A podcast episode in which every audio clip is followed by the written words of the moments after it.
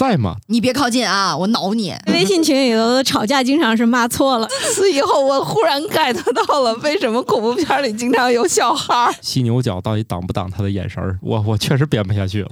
新科学脱口秀，欢迎收听新科学脱口秀，这是我们录制这个节目之后的第一次所有人到齐的。今天有四个人，我是第一个人说话的半只土豆。我是第二个说话的白鸟，我是第三个说话的巧克力爱巧克力。哦，我是完全不知道什么事儿就来凑人头的 感冒。第第四个说话的，嗨，队形都没有保持整齐。就是呃，听我们上一期节目的人都知道，我们现在已经从一个纯粹的聊天节目变成了一个比较纯粹的科普节目。自己说的有点儿，自己都有点儿不信。真的吗？不就是一些死去的节目开始仰卧起坐了吗？对你，你们也别追杀我了。我每次一发微博、一发视频，底下都有人怀念一个上古节目叫《科学脱口秀》。这次你们满意了吧？所以现在是远古降神了，只是神都换人了。就是呃也没也没都换，只是换了百分之七十五。借壳还是借壳？借啥？壳呗，借壳上市。嗯，据说那个节目很火，我们就做了一个仿款，对，亲自下场仿，自己仿自己，自己抄自己，自己侵犯自己的知识产权。对知识产权，那还是一个注册商标，自自己侵犯自己。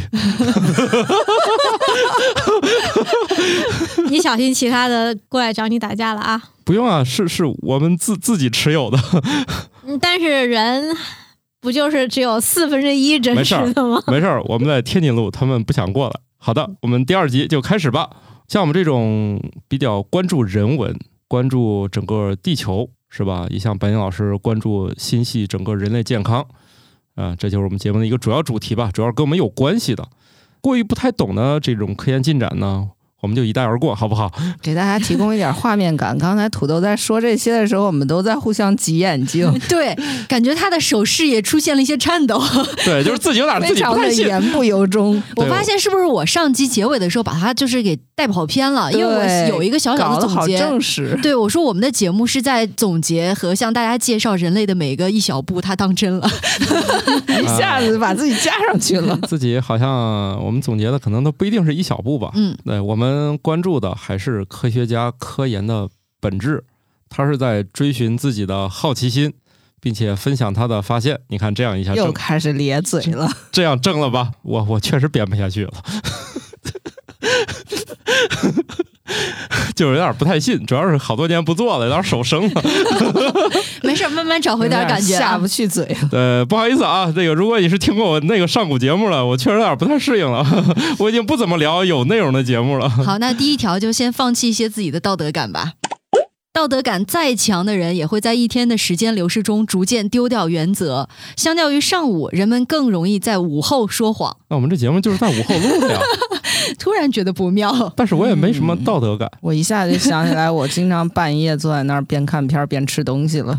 就是背着你家小朋友是吧？对啊他他一睡着，你们就睡什么睡，起来嗨。对，小朋友第二天问妈妈：“我闻到了家里有香香甜甜的蛋糕的味道，你们是不是偷偷吃东西了呀一定是做梦梦着的。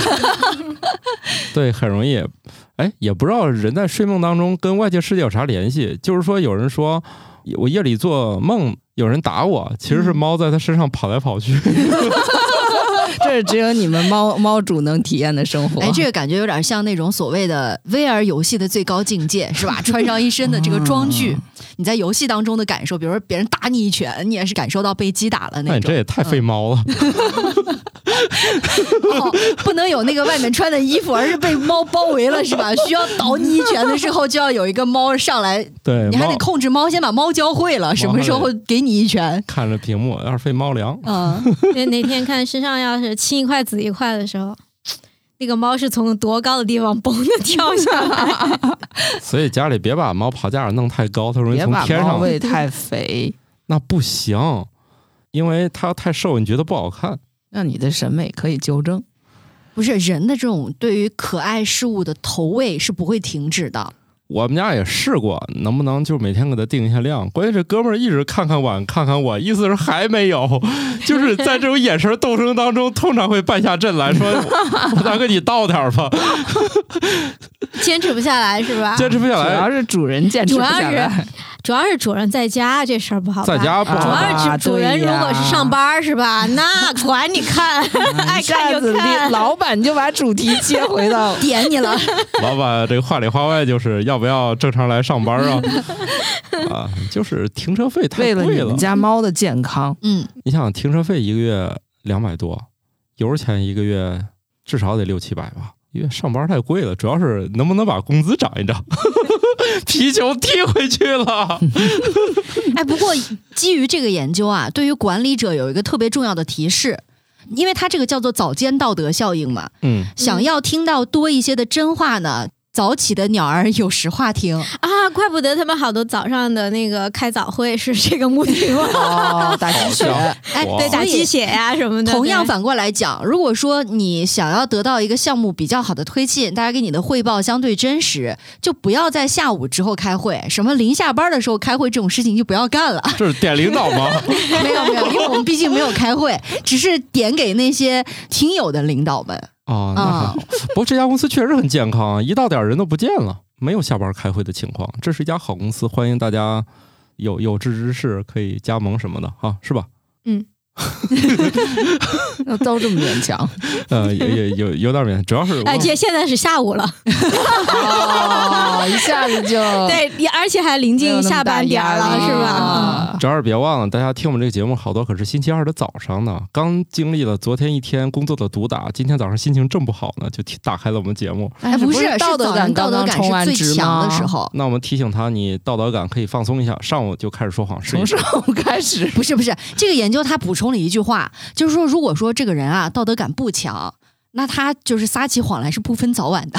这个早间道德效应在他身上不存在。嗯，这个人是会会是我吗？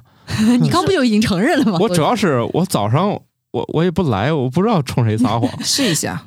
好的，嗯我是想起来，就是很多人说这个注意力啊，或者这个其实也是一种体力，对，它跟肌肉一样，就是你用了一段时间之后呢，会产生疲劳，就是总量是有限的，哎，你就控制不住自己，自控力就会下降，然后道德感也会下降也是。有一个限值的。对，道德感还用约束？我从早上就想瞎说。因为这个道德感它是跟你的意志力有关的。嗯，对，因为他要拦着你不干一些坏事儿嘛，所以要控制自己。当你的哦到了下午以后，你的什么意志力啊之类的都已经被其他的事情消耗完了，那你你就啊，怪不得我们为啥总下午的时候点甜甜的奶茶。对呀，需要一些多巴胺嘛。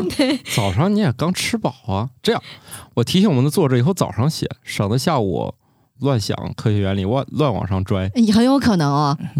你那作者特啊而且呢，，到了下午，说不定脱稿的理由又多了很多。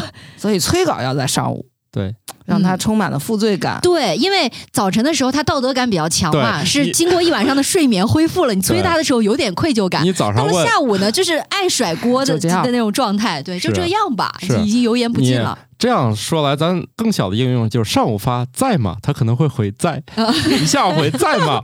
他可能不回。下回不在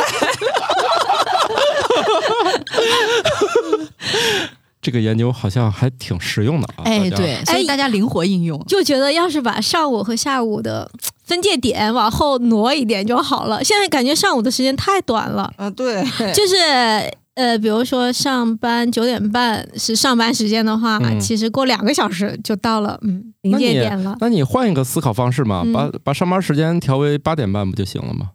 那反正道德感又不允许我这么做。那你调整上班时间这件事儿，你可以下午调 对，你说对不住啊，大伙儿，我下午想出来了。啊。从今天开始，以后每天早上八点半上班。这乔老师的眼神里已经冒火了，我现在整个人都很绝望，就是你不来上班就算了，你还捅着我们早点来。因为我起不来。放心吧，感冒老师他也起不来。所以你的生物钟只要跟老板一样，你就不会太惨了。但是你要想想啊，有很多人，什么张朝阳啊、库克啊，都说我其实我夜里睡一会儿就好了呀，我四点就开始起来健身了呀。嗯，什么见过四点洛杉矶的太阳什么之类的。那他是下午说的这话吧？哎，是不是有一次拍下来他一张照片，就是在某一次开会的或者什么交流大会的时候，拍到他那张照片，他下面打盹儿啊？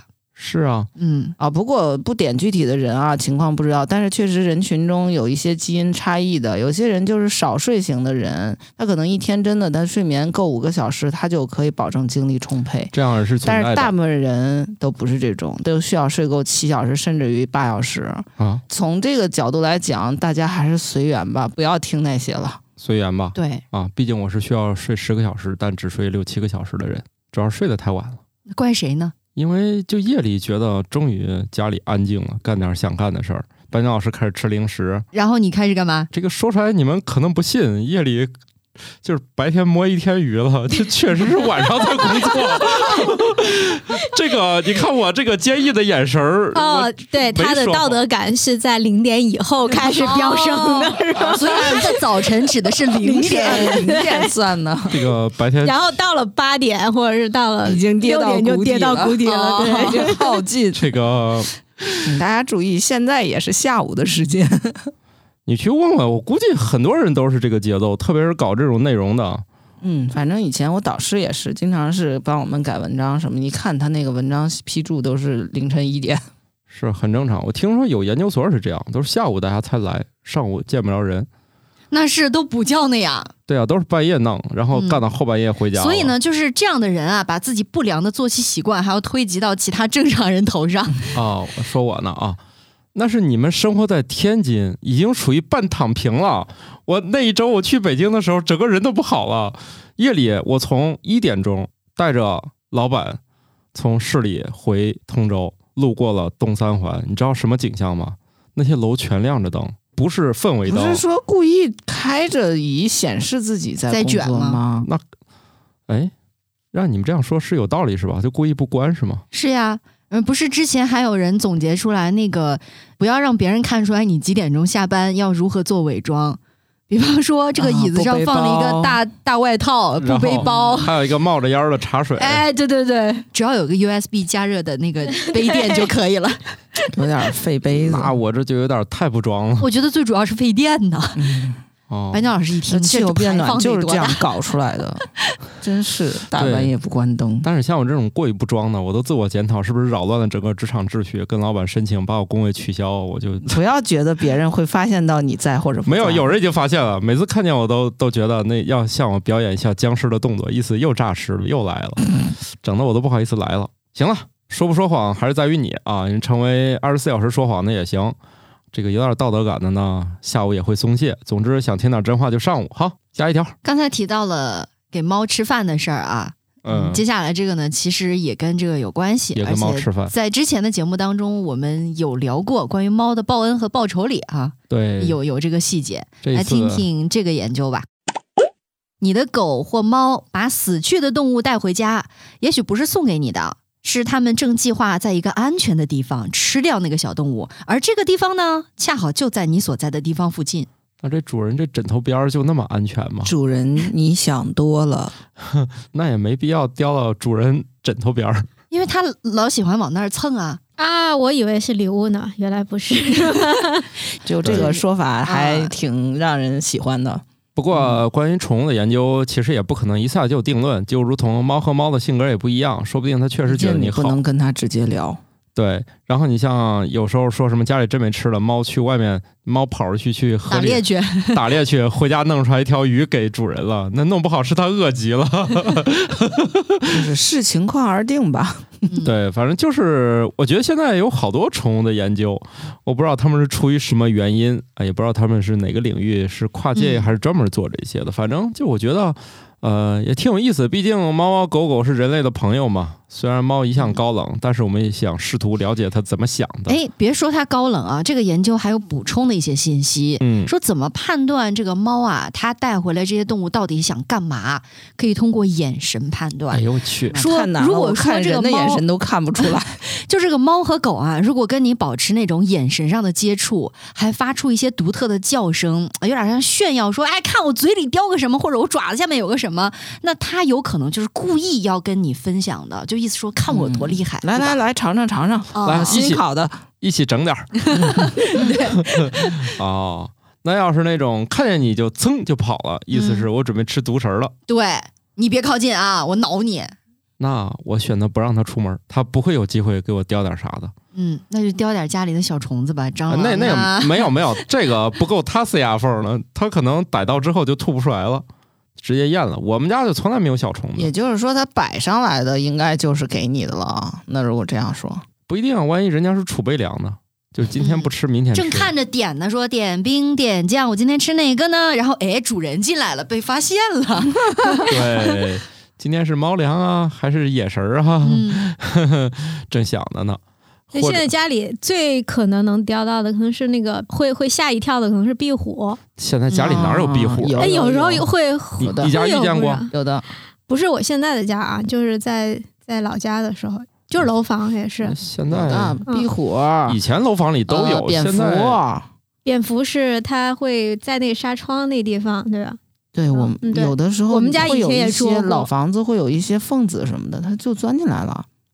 还有马哦蜂，我们家以前那房子都进来过。哦，那你们家这个还生态好？生态比较好啊，生态嗯生态城生态家蝙。蝠进来过三次，就你现在住这个我妈住那个哦，那是总也不想关窗户导致的。没有窗户是关好的，就是他那个老房子的阳台那个外壳其实是有缝的啊，所以我们一直都觉得我们家有个虫洞，怎么什么都能进得来？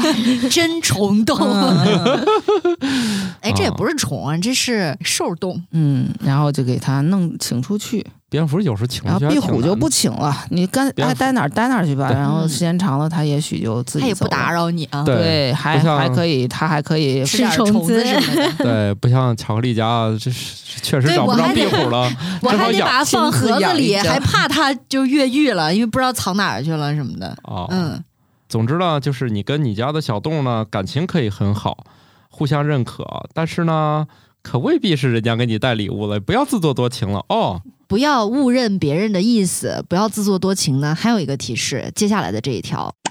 根据一项有三千名英国员工参与的调查发现，他们中有五分之一的人都认为有必要在工作场合喝酒，而其中有四分之一的男性觉得上司在逼迫他们饮酒。嘿嘿。然后这里还有后半段，就是在调查中认为自己在工作场合被迫喝酒的女性大约占十分之一。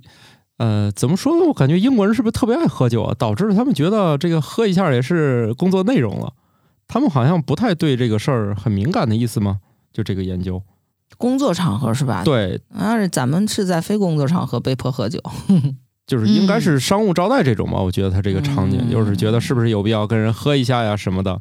你看人家这个里面就好像对这个事儿觉得这是我工作的内容之一。你看他们有多爱喝酒。但是呢，是心里又不愿是意。人家意识到了这个问题，咱甚至连这个问题都没有意识到。对他只是觉得行吧，场面话就到这儿了，那就整一个。嗯，但是呢，同时又有相当一部分的人觉得，在喝酒的过程当中是别人逼着自己，他其实是不想喝的嘛的。对，嗯四分之一的男性认为是被迫。但是我觉得这个里面数据最有意思的是，这个女性认为自己被迫的比例反而只有十分之一，就远不如男性高。这个事儿，我觉得是这个研究里面最诡异的一个点。不知道他的这个问卷是怎么设计的 工作这个原因，喝酒这个问题，我觉得已经在很多大城市里面已经非常好了。但是呢，在有些地方可能这个现象还躲不过去。比如我，我觉得北京的酒局就特别轻松，爱喝不喝，然后你就比较随意。但是听说有些地方工作呀，或者是商务，当然也可能跟你的工作性质有关，嗯，毕竟啊我们的采样点都很小的，偏差比较大吧。偏差比较大，可能不得不喝的，我就以身体不适借故什么的就没有参与。能拒绝的自由是很稀少的，有些是不能拒绝的，没有自由去拒绝的。对，所以你看，我来了天津之后，由于这个酒局过于随意，已经转向了主动求，要酒喝的这个阶段，已经进入了啥时候带上我已。经被驯化了。对，我是被驯化的，就是以前在北京，他的我对，乙醇脱精酶、乙醛脱精酶都已经被驯化出来。反正都激发出最好的状态吧。酒量是不会提高了，但是都通过自己意识的掌控，啊，还是提高了一些些的这个饮用量哈，是是吧？感冒老师在你们的带领下，嗯，我们都感冒老是师 审慎的评估了一下，刚才我想那个场景啊，嗯就可能是呃身边这种人被酒局被迫呀、被骚扰这种情况，反正没有没有我怎么听见过，所以就是好像都是一些影视剧或者是说在一些热搜啊的文章里头见过。然后我们公司好像就也没有这方面的，所以能理解能想象，但是好像嗯没有什么切身的感受。对对对，没有感受，好像就是嗯喝酒都是还算是比较愉快的正向的一个反馈吧。可能对我来讲，一定是采样点出的问题，对我们这个偏差有点偏离的对，比较远。相当大。另外呢，这个感冒老师作为公司的老板，这个是吧？他不觉得自己在逼谁喝哦，没有哎，你是你是在点他吗？不是我，我不会劝酒，我就自己也没做过这种事儿吧。别人劝的话，就是没有反感吧。就是觉得反正正好自己也觉得喝主要是可能是人合适就嗯就无所谓。你要是跟不太熟，或者是你本身也没有特别好感的，然后就是那个场合你也不愿意去参与，本身就带了诸多的不愿，嗯可能那场酒就喝的不愉快吧。嗯，没太参与过这种就是。还是有嗯可以拒绝的能力。嗯，主要是呃，感冒老师说了，我不想喝就不喝了啊。别人说，哎，算了算了算了，是吧？我我就不敢，是吧？哎，我觉得不是，我没有没有拿到这么大单，主 要是要是对甲方爸爸的大腿非抱不可的话，那得也得豁出去，是不是？喝吧感冒说，那这样的话我也可以。那我也可以啊，对呀绝对是自愿的。就是调查中的感觉有有被迫。嗯嗯哎，不过说起来，一般都是在这种酒局上面，大家会用各种各样的理由借故离开，比如说有尿遁的，有药遁的等等。但是前两天我听土豆分享了一个事情，我觉得特别有意思，是有人用酒来酒遁，就是某一个活动的现场，台上有分享的人，但是说的内容呢，台下的人听得有点不耐烦。但是周围也有其他人在嘛，不好离开，你总得有一点理由嘛。有的人就说身体不适离开了，然后他旁边有一大哥从怀里掏出一瓶啤酒来，蹲蹲蹲，蹲了半天说啊有点晕，我们出去吧。杀敌一千，先自损三百。就是，反正我不太理解为什么开会时候有人兜里会有一瓶啤酒。就是这种理由也是很神奇的，这是我近期听说到的啊最有意思的一种借故离开的方式——酒顿。哎，这个也还行哈。你得首先得脸皮厚到需要在人家讲的时候你在那儿喝的程度，然后如果你脸皮已经厚到这种程度，你就可以大可以直接抬屁股走了。呃，反正你可以看到这位老师的挣扎，也也是想借故麻醉一下自己，我觉得。好吧，关键这个行为令我陶醉。为什么兜里会有这个？是吧？可能已经预期到自己就是这兜里你瓶装的还是听装的？听着它打开还噗呲，哦 你见过拧盖儿的啤酒啊？更帅了是吧？然后我就在想，对他的起子还是牙条是吧？我勒个去！场面就更好更加好看了。好的，希望天下没有没有被迫的酒局，都是像我一样从不爱喝变成了主动求啊。嗯，快快乐乐、开开心心的。快快乐乐凡尔赛的职场，分享、啊，想喝就喝，不想喝可以不喝。对，但是也，哎，也是没有办法。我觉得就是这么一种情况。你要是身体允许呢，没准儿你在这个上面的机会会更多。我觉得我从来不劝你应该或者不应该，这事儿都是辩证的啊，是吧？我就听有人有有有老师说，他们的就有学生说，老师你啥时候有酒局带上我，这也算一种能力，对不对？嗯，啊。这种这种老师不是那种啊，咱咱就职场里喊的那种老师啊，就是就是他说啥时候酒局但是我，你说在他的认知里，你如果叫他去喝酒，他是不是也会觉得他其实是被迫喝酒？如果他不喜欢喝酒，对对对，有些人只是觉得无法其实他是我只是需要这个社交场合对而已。但是我不去肯定不合适。对，他在问卷里面依然是，虽然是我自找的，但是我还是不对啊不太自愿。对啊对啊对对对。口嫌体正直，啊，现在的词进化到这么文明了，以前这个不是老啦。这个词，过去不是叫既幼嘴上嫌弃，但是身体却很诚实呢。啊？好的，下一条。新的研究发现，拖延症可能是严重健康问题的征兆。呀，这就到了白岩老师最喜欢的因果辩论。体检了。哎呀，我还有救吗？啊，这到了白老师最喜欢的那个因果辩论阶段，就是什么是因，什么是果。嗯啊，你到底是拖延症导致了健康，还是你健康导致了拖延症？不重要，只要有关联性，我就要去体检。哎，但是呢，这个研究啊，他给自己找补，我觉得非常好。他还有一句说，但目前还没有明确的健康结果和拖延症有密切关系。他说了半天，到底说了个啥？对，就是可能有关系吧。你们的但是又不明确有。你们的哎论文难道都有明确结论？白鸟老师沉默了。哎，不是我没有明确结论的东西，我就不发了。你以为我这么多年没发几篇文章是为什么？严谨，看到没有？他都是上午发的文，道德感道德感比较强。比较强，爆棚了。那失敬失敬啊！反正就是说，如果你这个拖延症比较严重啊，确实应该去体检一下。如那主要是查哪方面呢？它跟哪方面相关呢他的？意思就是不知道跟哪方面相关。都查查吧。都查查吧，反正不是，这是不是体检机构的广告啊？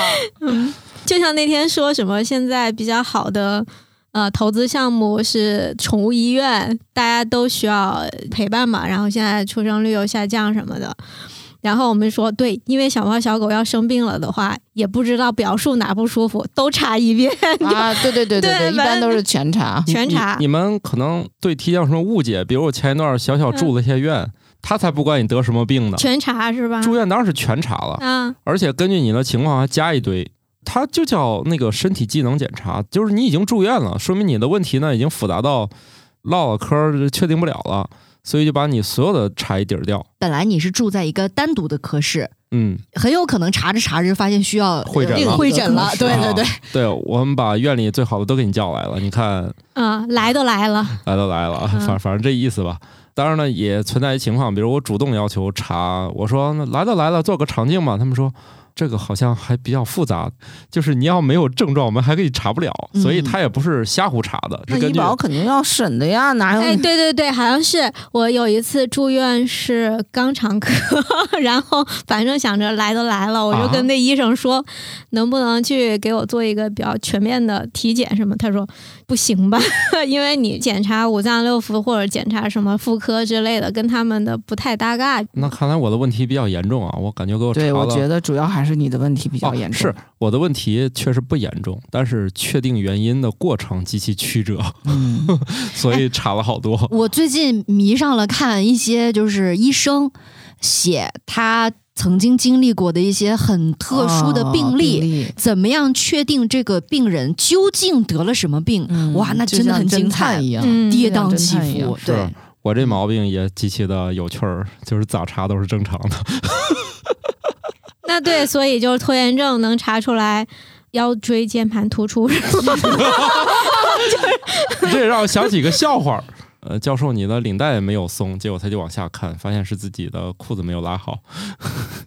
你说的好像跟这个故事就有点像啊。我感觉，我觉得更像海龟汤了，就是突然出来一个这个事儿，然后叨叨叨叨叨，哦，有点这个意思啊。土豆都不知道海龟汤是什么，我没听懂我也不知道啊。人类的笑话是互不相通的，你讲你的，我讲我的不是。海龟汤是一种游戏，一种文字嗯叙述类的游戏。我给你一句话，但它最终指向的是一个故事的呃最终的原因。你要通过你的推导哦，达到那个最终的那个答案。因为一开始的那个就是游戏啊，它是跟一个海龟汤有关系的，嗯所以就把这种游戏都称作为海龟汤。对，哦还是不知道怎么玩。呃，不重要了。反正我觉得，如果你已经觉得因为拖延症该去体检，很可能会带来一个问题，你的嗯体检也拖延。啊，对，这个必然的。好像是啊。那次我和巧克力还讨论，我们俩好像都是每年的十二月三十号左右会去一趟医院。为啥？哪怕如果前面稍微有一点那个小小毛毛病病去过的话，你就总觉得我的那个今年今年是吧？我在门槛儿费门槛费可能还能凑一凑，可能能凑上那个报销的过了门槛的 这种，双十一养对吧的病，对，啊，他跟我不一样。我想的是，我这事儿可能比较复杂，要不我改一个一月份去。嗯，年初就解决了，是吧？对，毕竟这么多年也不知道啥原因，无所谓了。不是啊、那个是主要是在之前有过嗯进去，因为看看门诊啊什么的小检查，所以就觉得是不是还能凑凑的这种感觉。门槛费如果是说离得还蛮远的话，那就是转年了，就不赶那天儿了。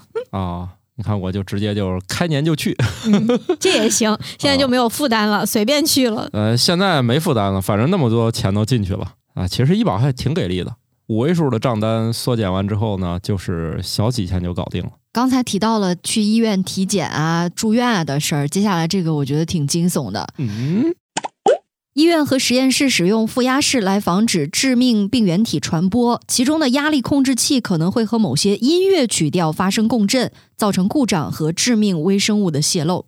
哎，惊不惊喜，意不意外？也就是说，如果你去医院，然后呢随身带了一音箱，动次打次动次打次，然后那个负压室就有可能泄漏了。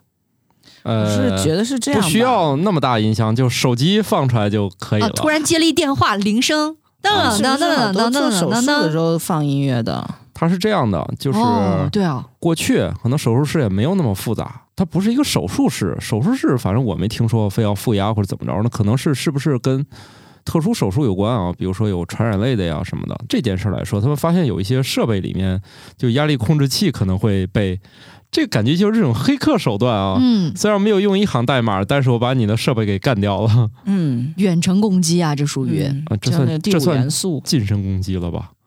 远程你给它搞不掉啊。定向啊，有一种定向的那个喇叭，你给它播放固定频率不需要定向，你只要在全域播放某一个频率，然后只要跟它共振了，然后它就不是，我现在脑子已经回到了那种很多罪案类的电视剧里边，你知道吧？就是怎么样无痕的。我就想的是第五元素就不是不是就有这个情节？对，反正这个世界总是充满各种各样奇妙的连接，好像嗯我印象中好像有个产品是苹果说，呃，这个不建议带着他们的那个耳机是开摩托车还是什么的，就是好像也是会产生奇怪的联系，然后导致设备提前损坏。我印象当中是有这个要求，还有某些设备在什么情况下会会容易出 bug 啥的，都是后来用着用着心说，那我这个毛病克服不了，就告诉大家别这么用。因为现在的生活也的确比以前复杂多了。你们家有些莫名其妙的原因，它不不一定是闹鬼，它很可能就是他们之间 科技闹鬼，啊，不是有一个话题经常会被聊起吗？什么房顶上有滴水的声音，有弹珠滚落的声音，嗯什么啊那种。那很正常啊。这么大一栋楼，谁还没东西在地上弹两下呢？对，其实我觉得是这样，就是人对声音的方向感的判断力也不是很强。有时候不一定是房顶，也许是隔壁有人，他觉得他房顶家没有住人，但是他就以为是房顶，但实际上也许甚至于是楼下。这就是邻里关系恶化的第一步，总觉得是楼上。嗯，对，楼上说我家安静的掉根针都能听见，我家没干这事儿。不过我觉得人类的恐惧真的是相通的，就像这种就是经典的那个恐怖片儿的情节哈，嗯确实就是因为他踩到好多人的恐惧的点，然后我就想起来一个最近感触到的，就是特别恐惧的点，就是那个鬼娃。最近就特别理解为什么很多恐怖片里会有那种鬼娃出现，那、嗯那样一个意象。对，小朋友就小孩对不应该是可爱的吗？因为我没有养过小孩之前，我就不能理解。然后我后来，我后来就发现，你知道吗？当你把小孩哄睡着了，然后你开开心心坐在那儿看片儿、吃东西的时候，如果他突然坐起来喊妈妈，是非常吓人的。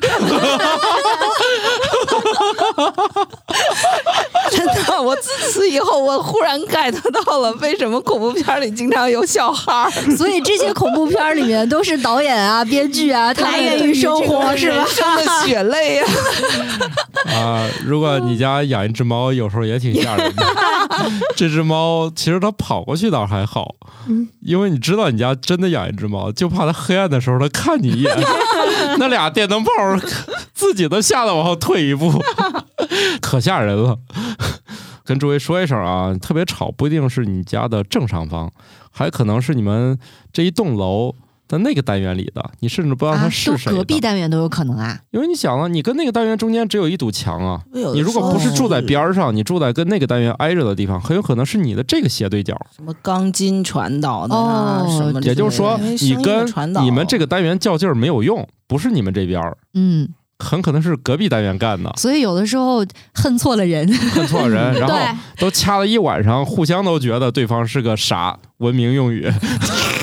哎，说起来很有意思一件事儿，就是我上网课经常是去我妈那儿上嘛，我就发现我妈她有一个邻居，每天早上十点和下午三点她在练歌，特别声音特别大，正好呢是我上网课的点，我们两个人就互相干扰。你还能干扰哦？他？我不知道我干扰没干扰到他，反正他很干扰我，特别吵，特别影响我的那个。这位老师自带哎然 BGM，然后我后来那个，我就跟我妈寻了一下缘，说了一下缘，当然没有去找他，但是我们俩分析了一下，我就发现，就你不知道他是哪个方向的，嗯，应该不是隔壁，因为隔壁呢有两个双胞胎，他那个点儿人家孩子在家，他不会去唱歌。嗯然后应该也不是楼下，楼下没有这样一个女士。然后我们俩就分析了半天，就真的你不知道那声音很近呀，因为你嗯完全能听得清，甚至于可能你觉得你讲课声音大，他都能听清。啊，但是你你就你就想那个不是这儿也不是那儿。当然，作为一个严格的无神论者，我是觉得肯定是某个邻居，但是我觉得就是从某个不了。对，从某个侧面就说明了，就是这个声音真的是传播的能力还是你你屋里听见的这噪音是好几层邻居一块儿啊真的很有可能，很有可能就是跨着或者是对对这个知识，我是从我们邻居群里头学到的，因为经常会在微信群里头，谁谁谁，你们家能消停点吗？谁谁你们家我们家没没人，这不就是鬼片儿的？然后嗯你下次也回答的艺术点儿，你确定是我们家吗？你可要小心了，我们不在家。对，那微信群里头吵架经常是骂错了，你知道吗？所以大家下次在就是邻居群里面、你们的业主群里面开骂之前，先慎重一下，很容易就是找错了目标。你像我之前举报我们家楼上那个，可是用了小半个月调研呢，进行了用了各种科学的方法，进行了？进行了录音和行为的那个习惯的追踪，最后形成一份报告。管事儿的上门问我你咋知道？我向他出示了证据。他问我第一句是你是干啥的？你怎么回答他的？我是间谍。我说你看这堆设备哪个都是市面上能买到的？嗯，因为我向他展示了所有的设备，我说全是用这些东西搞出来的。我的分析软件在这儿，你我也可以打开，这些都是正经软件。我所有的分析都是这个合理的，市面上可以买到的。合法分析，对，你要你要认为我这个行为有问题，那我也没有办法。但是咱能不能回到话题？你看我的这个事儿，你是不是能帮帮忙？我肯定是做了充足的准备的。哎，我们为什么聊这些？明明是拖延症是吗？不是？是啊，早换了，好吗？我的这个智商现在跌落到这个程度哦。我们在说实验室的手机是吗？哎，早期好像还真是啊。早期的医院不允许大家拿大哥大进去，就那个时候的医疗仪器很容易受到这些无线信号的干扰。最早的时候，医院好像是要求移动电话禁止入内。对，但那个时候他主要是考虑到了电磁信号的干扰，嗯，这个是这个是，声音怕产生共振。说实在的，这个地铁、高铁里面都建议大家不要外放了，这实验室里为啥会有外放手机呢？而且是负压实验室，我觉得他那我觉对于人的得要求很做实验多那个很无聊、很空虚的时候，确实是听个歌会好一些呀。哦，啊。做手术的时候做手术的时候好像是医生都是听音乐的，嗯反正不是说患者如果说不是全麻或者那个麻药劲儿稍微过去了一点儿，就隐隐约约觉得医生还在聊天就放啊，心了。对呀，如果医生都特别紧张，一点声儿没有，患者就慌了。我这个得多严重啊！呃，医生确实是一边做手术一边说点那有的没的，嗯、车速也有点快，都被你听到了。可能也他们确实挺无趣的。就这种手术，我感觉闭着眼他们都会做。嗯，而且我觉得有时候是这样，就放上音乐以后，你的一些操作会协调一点儿。然后我开车的时候听，如果很快的音乐，我油门就踩的厉害。对对对，也是会跟节奏节奏感会有影响。有时候是节奏感是一个影响，再有一个，我觉得可能听音乐放松以后，协调性会好一些。嗯，我有的时候走在路上啊，就不由自主的，如果是边走路边呃听音乐的话，那个步步伐的节就会跟奏节奏对一致。你们有没有感觉，就是写文章的时候也也会跟着那个背景音乐的节奏会快一些或者慢一些？啊，我不行。我工作的时候好像不能听我不音乐，听，我要听的话，就好像脑子就不在要干的事儿上了，嗯就是单线程的这最种，近不 行。嗯，最近有一个研究是跟这有关系，就是说我们听音乐真的能提高我们的效率吗？回答是基本上不能，特别是在你如果做的工作还是嗯深跟度工作的时候，写作，在写一些这个东西的时候，你在听一个跟你使用的相同语言的歌的时候，你就会被它极大干扰，这是一种极端。如果你非要用的话，建议还是白噪音会比较好，就是任何一种带有歌词和正经旋律的东西都会让你分神。当然了。还是因人而异啊，因为这种对于注意力的研究，通常不会让你完成一个写作文这种复杂任务，通常都会从一些简单任务着手，所以它也不能完全覆盖你所有的使用场景。如果你喜欢听音乐，那反正碍不着别人事儿啊。嗯我就觉得好像就是这样子，能同时干多件事事情的人的脑子会好使一些。因为我觉得我就不行，但是我们公司所有不管是程序岗位的呀、美术岗位的、设计岗位的，大家都是戴着耳机一边工作一边在听音乐的这种。然后我就觉得只是戴着耳机不想跟人聊天，或者不想跟环外界环境发生 关系。真有这种可能，因为前两天呢，我有一个朋友，他在微信上问我说：“哎，你有没有什么比较好的那种能够隔绝噪音的耳机的推荐？”我说：“怎么了？嗯你要听什么东西吗？”他说：“不是，我纯粹就是上班的时候不想说话。啊，那这个耳机一定要显眼，哎，对，一定要买那种大的头，戴式看到了啊，听不着你说话。听不着啊，没啥重要事别过来啊，有事微信联系。我我一直以为音乐是能嗯促进那个软件工程师的工作效率的那种，他们只是都带。他们只是想假装看不到老板。那可能就是促进了，毕竟你没有打扰他。这个研究也做一个参考吧，啊，不作为所有人的一个依据。如果你喜欢的话，那也按不着啊，我管不着哈，你开心就好。那让我们关心一下我们的身边的朋友吧。你可以发现，我们这个新科学脱口秀，呃的一个特点就是特别关心周围的事儿。总觉得被骂了呢。哼，狗鼻子的温度相较于身体的其他部位要高一些，随着它们入睡，鼻子会变得更干燥、更热，而醒来后会变得更加湿润且冰凉。他们给了一张这个研究的图啊，就就特别迷，鼻子一会儿热一会儿冷。其实那个狗鼻子，大家一直想知道它比身体其他部位到底是热一些还是冷一些。嗯其实就应该是随着它的一个节律吧，啊、还是会变化的。所以狗鼻子的温度，反正就是这种谜一样的，你从它的那个热力图上就看，一会儿是深色，一会儿是浅色。不过我们为什么要关心这件事儿呢？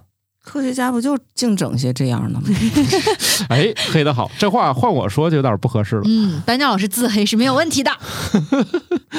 啊，所以大家有兴趣可以关注一下啊。虽然你也没有什么东西可以拍下这个热力图，哎，这个图是怎么拍下来的？就是红外线嘛，红外感应的装置嘛，哦，就像你可以看到可见光波段一样，红外线的摄像头看到的是红外波段嘛。那它怎么转化成我可见的图片呢？那算一下，算法换一下，把那个温度的换成更高的红颜色的就行了吧。对，这项技术同样应用于我们的天文观测，因为有紫外观测、红外观测。红外的就是在研究宇宙早期的事儿，是吗？怎么要聊到整个宇宙为你闪烁的事儿了？是我不敢说，那我倒计时们不是专业。倒计时开始那我们？就及时的刹车啊、等我们下次弄明白的再聊。是说红移吧？接下来又是一条跟狗狗有关系的研究。狗并不是完全的色盲，它们对于黄色和蓝色非常敏感。这个研究呢，他们同时做了一个狗眼看世界的一个软件，好像。就以前老是有那种说法嘛，说狗的世界是灰呃黑白的，但事实上不是。就它看那些红色的东西啊，差不多跟泥巴一样的颜色，泥巴呀、麻袋呀、哦 那种就。是会没有咱们的那个那么明显，但是还是有差别。嗯，对，对，就是解剖眼睛发现它其实是有那个视视锥锥，，对，有视锥细胞，就是不太多，嗯，它颜色可能更集中在这两种，哦所以所以在草地上扔一个网球呢，确实这种玩法对于狗来说比较 happy，就是嗯明晃晃的晃，这样的话它就目标特别明显嘛。我就在想，那咱们看颜色的差别和狗看颜色的这种差别，是不是就跟咱们闻东西和狗闻东西这种差别一样？就是咱们看起来很鲜艳的，在它实际上是朦朦胧胧的。嗯，我觉得差异可能更大一些，因为说狗眼当中看到的那个世界的色彩跟人类的红绿色盲稍微有点像，嗯，但是你想它能闻到的东西，就是我们实在是无法企及。世界在它的鼻子里要比在我们的鼻子里那个丰富吗？丰富和敏是锐敏锐很多。对，对于狗来说，可能这个嗅觉对于它来说更重要，所以它的这种视觉，特别对颜色的感知，可能就退而求其次了。我我形容一下这个狗眼中的世界啊，就是有那种电影调色，那种回忆，嗯啊，褪去了一层颜色。它怎么说呢？它好像是既把那个明度下降了，但同时好像明度下降以后加点灰那种感觉，可能你们想象不出来。回头有机会吧。怎么嗯你通过狗眼看了吗？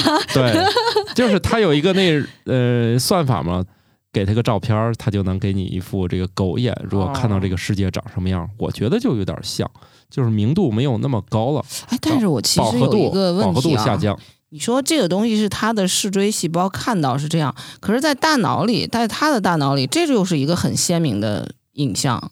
也就是说，他感受不到我们看到的这么鲜明的，但是所以对他来说，那个就已经足够鲜亮了。有可能，因为这个你只是习惯了你感受到的这些东西，你就觉得那个很灰暗你不知道他的算法是怎么样的。啊。但是对他来说，那个就很那个接受程度就已经够了，是吧？嗯，对他可能觉得够用了，逮个兔吃啊，可以了。啊，对啊，甚至于对他来说，这个颜色就很鲜亮，那可能比这个颜色更弱的颜色，他其实也能看到呢。啊，也有可能。万一通过算法呢？嗯其实视锥细胞的重要性，在一部分人身上其实是体现不出来的，就是那种色盲的，我不知道算几个阶段，就是它是不能分辨颜色的这一类。据说他们对这个世界的感知是非常丰富的，就是它的细节会特别特别多。就是纯灰色世界是一种嗯，细节感知五十特度灰，对 就对，还有五彩斑斓的黑什么的。对，其实我们那个呃感知世界的方式也多种多样，我们一直在试图理解动物眼中的世界，比如犀牛角到底挡不挡它的眼神儿？不是你们自己能不不能看到自自己自己的鼻尖吗？啊，能啊，就是自己算法给去掉了，对所以人类很奇怪，干嘛要管人家犀牛？就是他可能认真想一想是能看见的。只人家只是不看而已嘛。嗯对，我们能看见自己鼻尖儿。另外呢，其实大脑它就会算法来控制你感知，比如说你的呼吸和脚步声，为啥你感觉不到呢？它通过算法去除了，它是也是带有人工智能降噪的。对你嗯这个事情，实际上我后来是观察到了，就小朋友刚生下来的时候，任何一点声音都会干扰到他的睡眠。越长越大了，当然他本人睡眠模式也是有变化的，但是他肯定他也是渐渐的在屏蔽各种声音了。就习惯对了。对，然后等着一个人逐渐长大，岁数变大之后呢，会出现另外一件事儿，在环境稍微嘈杂的地方，你跟他说话，他有点听不清楚，原因就在于他抗屏蔽的能力下降了。啊，还会下降吗？他所谓你跟老年人说话，他听不清你说话，不是他听不清，是他排除干扰的能力下降了。难道不是因为什么耳朵的那个毛细胞啊掉倒、掉光了呃，几方面，几方面，排除听力，咱就说吧，像我这个中年的啊，我现在这个排除干扰能力就下降了。你们跟我说话的，我这会儿耳朵里那堆叫什么毛细胞还没有死光，但这个时候呢，我就慢慢慢慢在嘈杂，比如说家里有微波炉工作，有人倒水，就这个时候可能就人家跟我说话，我就不一定能听清楚了。就是说，大脑的信息处理能力实际上是减弱了。是抗屏蔽能力减弱了，我觉得大家说的狗眼当中的世界的分析，呃，有点复杂了。我觉得这个研究呢，可能最大的实用之处就在于。对于那些家里养狗的人来说，你给狗选那个宠物玩具的时候，记得把色儿就是挑挑色儿哦挑色。你就挑黄的、挑蓝的，他就会喜欢。好的，嗯，啊，他不喜欢也会发现。对对对，因为在他的世界里很明亮。哎，你说他喜欢是把它咬咬烂呢，还是表达方式很多样舔湿 湿哒哒的，对，还是烂乎乎对他来的？说是一个很新鲜的刺激。对，反正不管怎么样，狗改不了吃屎啊，这件事是真的。那我们现在就聊聊这个有味道的信息啊。哎呀，你看我们节目多么的丝滑，一下从狗就变到屎上了。科学家打算建立一个保险库，用于保存来自世界各地的人类粪便样本，以拯救人类健康和微生物多样性。他这个怎么挑选？不是，我是觉得这个翻译啊，其实还慎重了。嗯他用的是保险库。我之前看到别的那个就是类似的研究啊，就是尤其关于人的那个肠道健康，他形容的是叫粪便银行。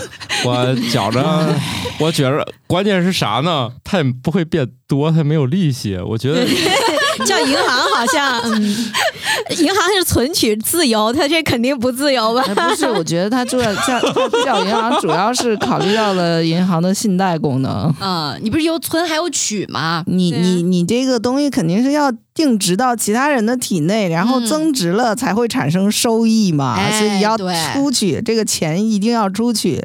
对，因为很多人他的那个有一些健康问题，就是因为肠道细菌引起的。比如随着年龄增长啊，你吃的东西不太对，原本的那些特别健康的细菌呢、就已经快死的差不多了啊，对吧？哦，好像上次瓜大爷聊过这个，就是哎吃、对 吃屎的问题。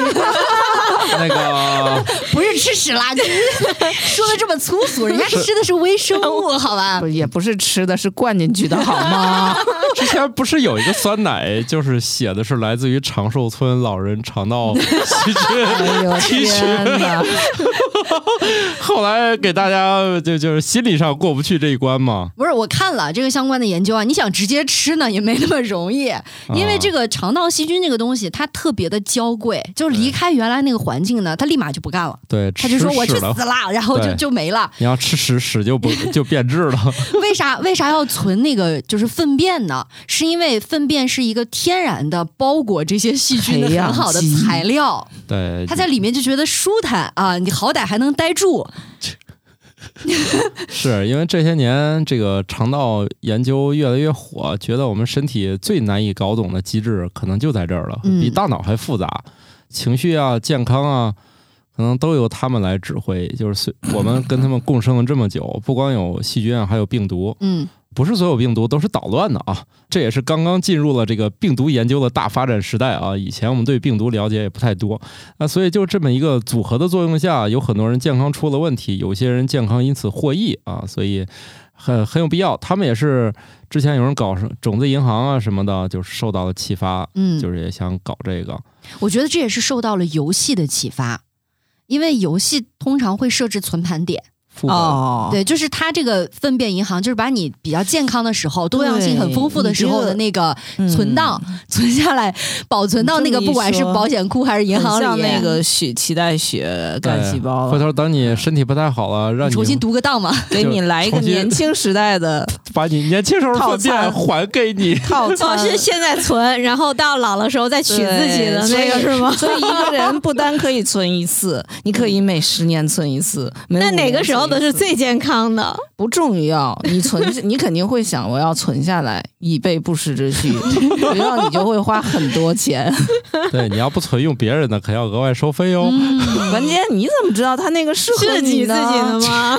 会不会排异然呀？后会不会改变你的思想呢？会，一定要用年轻时候的自己的屎。对，用完之后自己充满了鸡血。真的某种意义上的自给自足啊。嗯，某种意义上的鸡血。跟大家分享一个小趣闻吧。嗯，嗯、是嗯、这你吃过啊？呃没有。我前段儿不是小住一下院嘛，嗯他作为一个身体机能分析，肯定让你这个收集一坨粪便给他。嗯，给我一个小盒儿。说实在的，就是这种取粪便的装置呢，这么多年变迁了很多次，不像以前。好像不太好弄啊，现在工具啊什么的都比较好用了。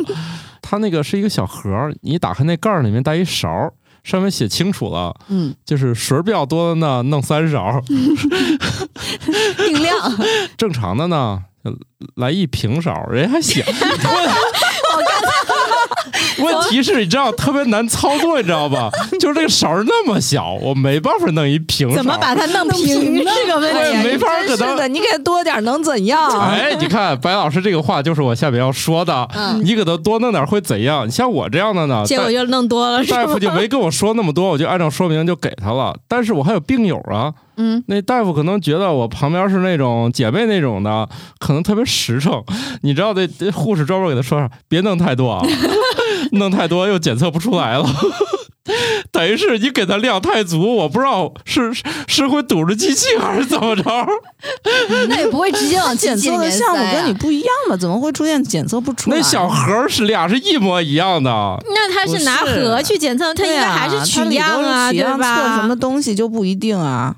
反正因为我们做测验一般都是样品多一些，做浓缩什么的会比较方便，都希望多多益善，很少 有但这个太多然后测不出来的情况呀。反正但是这我在想，到个底至于是什么东西粪便呢，就不需要那么多 啦。对这个多了以后，那个检测的感觉不是，我真的很好奇，什么东西会多了测不出来？我我我觉得有可能是，比如你过去嗯多少都行，是由他们人工来取量，嗯，现在很有可能是这个盒子本身是检测仪器的一部分啊啊，接上去的。就它可能是统一接口了。抛抛弃废料有点多。它可能就是统一接口。我怀疑啊，我咱对这个机器不太懂啊，可能以前和现在这个运行流程不一样了。现在弄太多，我怀疑真的机器会堵。超重了，关键也不是，关键也不是量，而是粘度吧。哎呀，你哎呀嗨，它它上面写了，稀的干的，硬的不成型的，稀的什么稀的最多要三勺，那个来多少，反正它有个量，反正我我是按照那个量来取的，反正但是我没给它弄平，因为我平了吗？没有没有弄平，反正我我我也没有工具，我也不可能上手给它弄平。我我怀疑是啥？过去有大夫自己取的过程，现在我估计大夫不用取了，他就这盒怼上去就完成了。嗯，我怀疑这样才跟你说那个。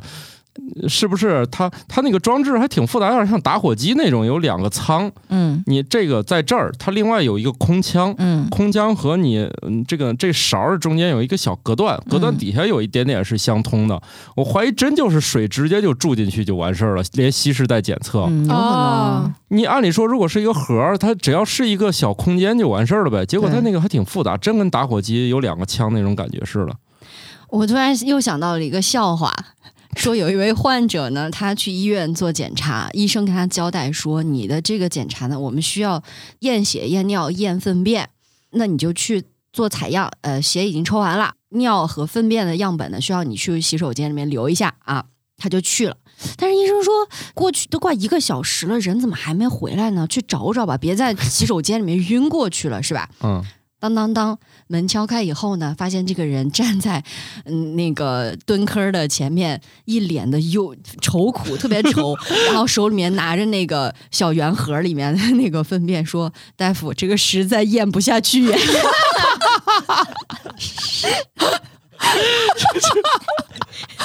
验完了一个，要验一下。这事儿不能细想啊。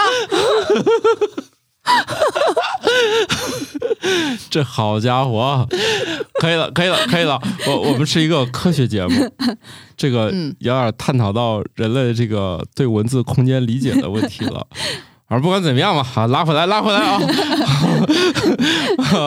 呃，我们刚才聊啥了？为啥突然来这么我粪想起来了，便粪便你说的银行这个，哎，那分辨银行估计是白老师说的，越多越好。我给你个盆儿，那不是费电吗？你不得冻上吗？你这个冻自己的得自己出钱吧？对呀估计不用，人家是多样性研究，估计你捐一份就行了。嗯，那是先弄个种植库，然后就该忽悠你自己冻自己的，五哎年冻一次。对你有什么资格把它存到 那里头？是给钱就行吗？估计一样。但是研究的话，它是不是要挑选一些志愿者比较瘦的、比较胖的，这就不知道了啊。它只是目前也只是研究，但其实你说对人的那个，比如健康，或者是说类似像脐带血，或者真的是老了以后又移植自己的那个这个菌群再进肠道，这个事儿是是未来的。感冒老师，你想多了。他们刚有个想法就发了个消息，他们连这玩意儿建哪儿还不知道呢。但是相关的实验其实不是已经有了吗？嗯嗯，只不过它究竟能够针对哪些疾病，或者说有起到什么样的好的效益，现在都不清楚。你比如说，你把那个粪便存到这个所谓的保险库或者银行里面存起来了，当你想要用它的时候，因为它肯定要低温啊，或者一些比较严苛的条件保存，那怎么样让这些细菌复苏，又是一个特别大的难题。嗯，现在面临的问题主要是这个，就是可能时间长了过去之后，它保存就有问题，那细菌也嗝屁了，你用不了。实际上哦是这样，我们做的那个好多污水处理的也是用一个菌群，嗯，也不是用某一株菌。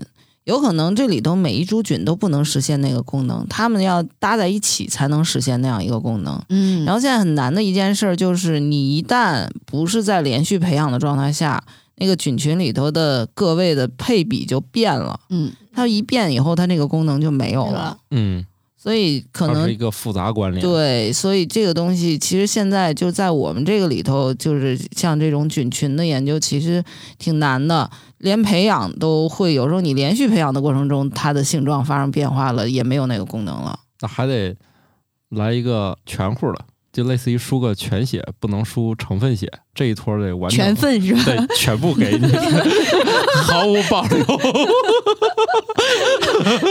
那就不是一个人的了对，也不是你自己的了。对，比如输血，咱大概知道红细胞、白细胞它们是干啥的，给你嗯输，还有血小板给你输个成分，对对对。这就不行，必须毫无保留的全部给你。但是呢，你说当初保存下来的这些粪便重新，嗯，比如说再送回到你的肠道里面，它能不能定植，在那个环境能不能生存，那都不好讲的。所以我觉得它反正就是离实现实应用还很远嘛。对你先让他们把这个地儿建在哪儿找着再说吧。大家不要着急，你们可能现在连排队摇号的资格还没有呢啊！我们这个节目大概也就到这儿了，当然还有很多很有趣的研究，时间关系不能一口气都说完，剩下由惯例啊，请乔老师第二期就惯例了。对惯例，请乔老师辛苦一下，把剩下几条没有讨论完都念一下啊。有意思的科研新动态。中国发现了一个1.2亿年前的鸟类头骨，看起来与霸王龙惊人的相似。现代鸟类是恐龙的后代，但鸟类究竟是如何从其他兽脚亚目恐龙进化而来的，目前仍不清楚。科学家发现，人类仍然拥有全身长满毛发的基因，这些基因只是被关闭了。对于我们来说，失去体毛可以更好地调节体温和减少寄生虫。与执行认知任务和休息时相比，看电影的时候，大脑需要执行的计算更少，脑区间信息流方向性更低，功能层次更平坦。也就是说，人在看电影的时候会短暂的摆脱工作时的压力体验。部分植物会在晚上折叠或抬起叶子，第二天再打开，被称为赶叶运动。化石记录显示，2.5亿多年前的植物就已经演化出来这种行为了。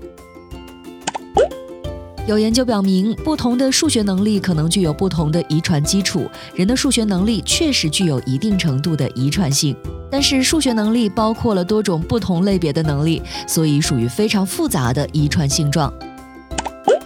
女性偏头痛患者是男性患者的二至三倍。